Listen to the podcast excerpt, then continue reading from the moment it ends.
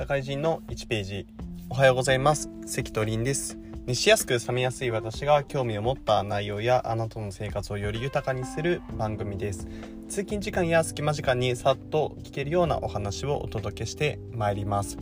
さて今回も本のご紹介をしたいと思います。今回ご紹介する本のタイトルは一人の力で日経平均を動かせる男の投資哲学ということで今回も株式投資についての本をご紹介させていただきます。でこちらの一人の力で日経平均を動かせる男の投資哲学という本なんですけれどもこちらの著者が、えー、シスさんという方個人投資家なんですけれども CIS ですね。アルファベットの CIS でシスさんという方で、ま、この人あの実績がすごくて230億円、え、株式投資で稼いだというような方で、まあ、その方が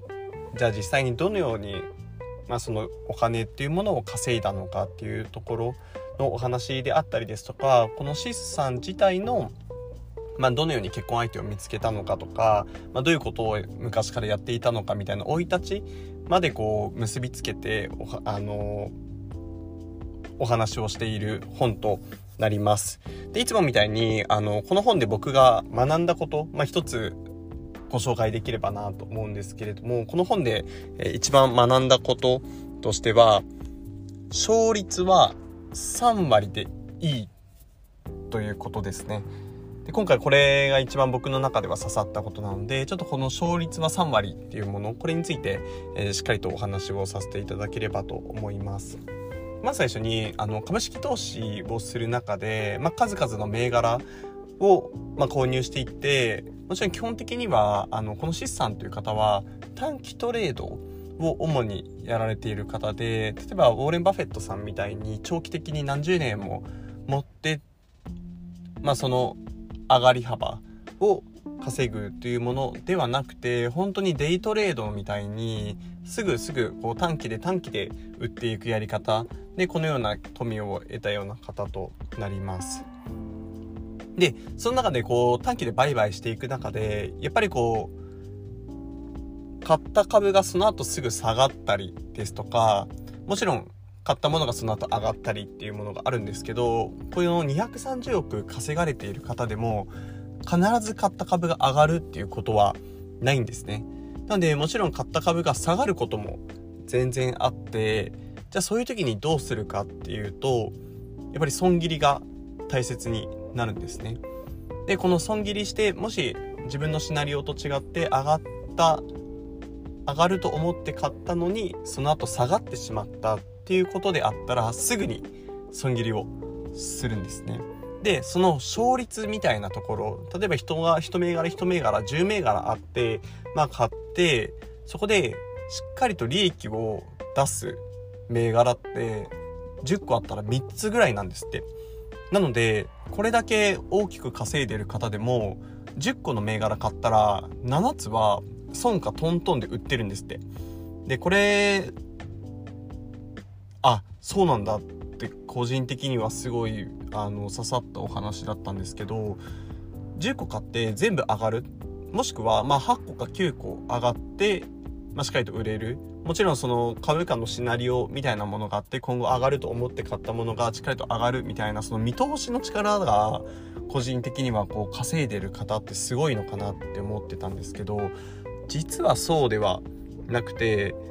もちろんその先を読む力っていうのもめちゃくちゃすごいんですけどそれ以外でも3割の勝率でもしっかりと利益が出せるっていうこと、まあ、逆を言うと10個のうち7つ負けてたとしても3個めちゃくちゃちゃんと勝っていれば利益が出るっていうことを教えてくれたのが、まあ、この本なのかなと思っています。なのであの全部儲かってないんですよ。で、逆に言うと、儲かった3つだけめちゃくちゃ伸ばすことができたっていうこと。で、逆に儲からなかったものは、損をできる限りちっちゃくしたっていうのが、すごい重要みたいですね。で、よく僕もやりがちなんですけど、初心者であったり、なんか僕みたいなこう駆け出しみたいな方って、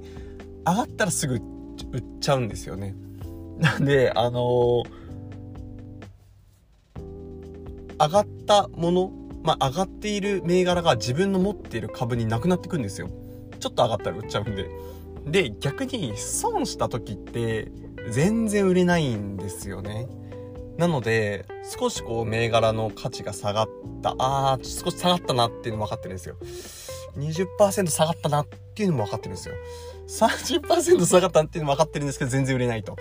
ただ、あのー、利益が出た時はちょっと10%ぐらい上がったら売っちゃうみたいな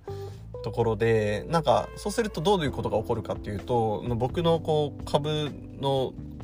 まあ、内容とかもそうなんですけど、全部真っ赤っかみたいな、あのー、全部赤字赤字赤字みたいな、全然利益出てるやつね、塩漬けみたいなのが多いみたいになっちゃうんですけど、これじゃやっぱりダメらしいです。なので、基本的には上がっている株はすぐ売らない。めちゃくちゃ利益が出るまでやっぱりずっと持っておく。で、下がったらすぐ売るんですって。この逃げの速さっていうのが、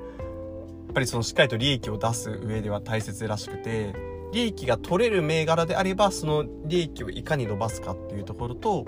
もし利益が取れない赤字、マイナス損になっちゃったものに関しては、いかに早く売れるかっていうのが重要らしいです。で、これ、もう本当にいろんな、あのー、株の本に書いてあって損切りが大切だとかって言うんですけど、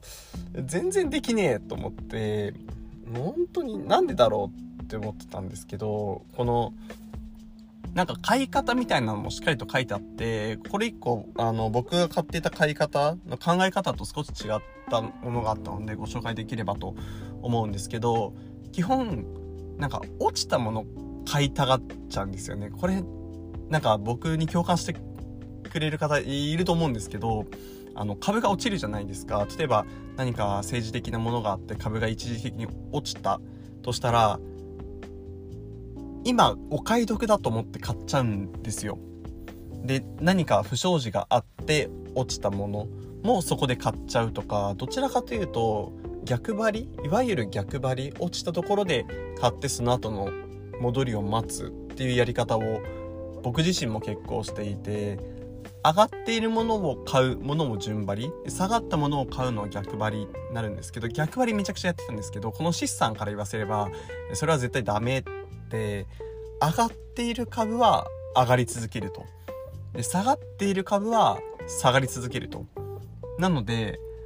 上がってる株を買って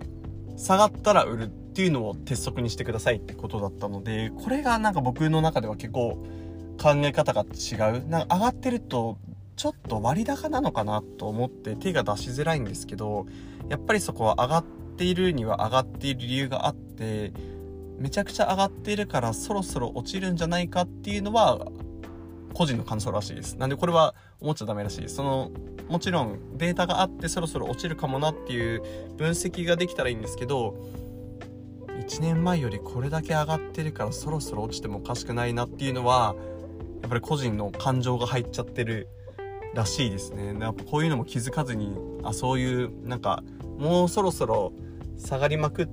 てきたから上がるんじゃないかとか上がり続けただからそろそろ下がるんじゃないかっていうのはやっぱりこう株式投資では不要な感情になるらしいですこれはすごい僕も勉強になったなと思いましたでもう一つなんかこの方のお話で面白いなと思ったのがよく僕も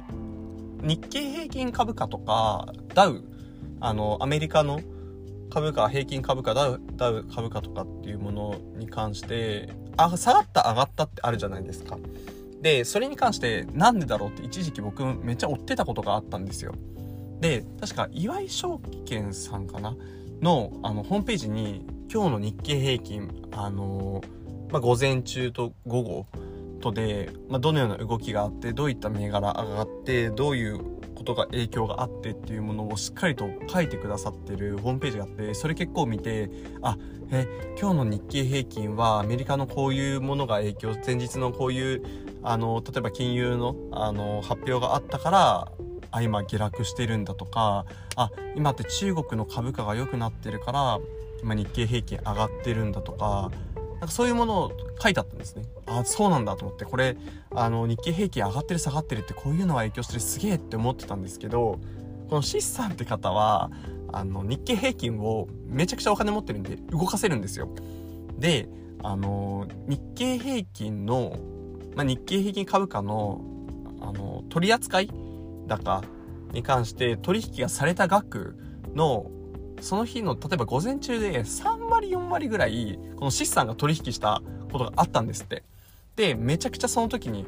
売って、あの、日経平均株価が落ちた。で、この人、あの、お金すぐ持ってるんで、あの、日経平均、平均株価を動かせる男っていう風にバーって出てるんですけど、実際に、あの、本当に一定の期間で一気に売り出しをすれば、この株価を動かせるぐらいの力はやっぱりあるみたいなんですね。で、その時にめちゃくちゃ落ちたと。で、その時にニュースでなんて紹介されてたかっていうと、中国の、まあ、このような、あの、状況が影響されて、少し売りが優勢になりましたっていうような話がされてたらしいんですね。で、あ、なるほどと思ったのが、こうやって実際は、えっ、ー、と、この資産が別に中国のとか、うんぬんは全く関係なくて、単純に、あのー、もうちょっと持てなくなっちゃった、あの、今後が怖くてもう持てなくなって売っただけなのに、まあ、この証券会社の方であったりですとか、ニュースに関しては、もう中国のなんとかっていうのが話してて、あ、全然関係ねえんだな、みたいなものはなんか僕の中で結構印象的なお話の一つでした。なので、あのー、まあ、どういったアルゴリズムといいますか、あの、株価がどう動くかみたいなところって、いろんな機関投資家の方であったりですとか、あのー、まあ、金融機関、もちろん僕たち個人みたいなところであったり、法人っていろんな方がいると思うんですけど、が絡んでるんで、やっぱりどれがどう影響したからとか、どうの思惑あってみたいなの大体分かってもやっぱり正確じゃないんだなっていうのが分かったのでなんかそこをこう変にめちゃくちゃ細かく把握しすぎる例えば情報を先取りすることによって株価が株価の見通しっていうものを正確にできるかっていうと、まあ、そうではないのかなっていうのも一つ勉強になりました。というところですね。なのでこの資産の、まあ、投資方法で言うと正直デイトレードとか割と短期のトレードになっているのであの個人の方で例えば仕事をやってている合間にとかずっとこう株価にしがみつけない、まあ、チャートにしがみつけないっていう方は難しいかもしれないんですけどもそもそもの考え方であったりですとかあの実際に例えば、まあ、金融機関でご発注があった時に、まあ、この資産っていうのはどうやどういう対応をしてえ非常に儲けたのかみたいなお話も具体的にされているので、まあ、そういった部分非常に参考になるなと思いましたもし興味がある方はあのぜひ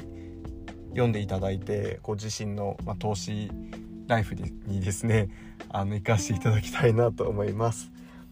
ということで、あの、今回ご紹介した本は、一人の力で日経平均を動かせる男の投資哲学ということで、シスさんが書かれた、えものについてお話ししました。まあ、このように、あの、本読んだら、あの、発信していきたいなと思っていて、僕はそんなに頭が良くないんで、大体一つの本になんか何個もちょっと教訓を得ることはできないので一つは何か持って帰ろうと思って読んでいるので、まあ、それを皆さんにもご共有できたらと思っていますまたあの別のものもですね、あの配信しているので、よければ聞いていただければと思います。それではまたの機会にお会いしましょう。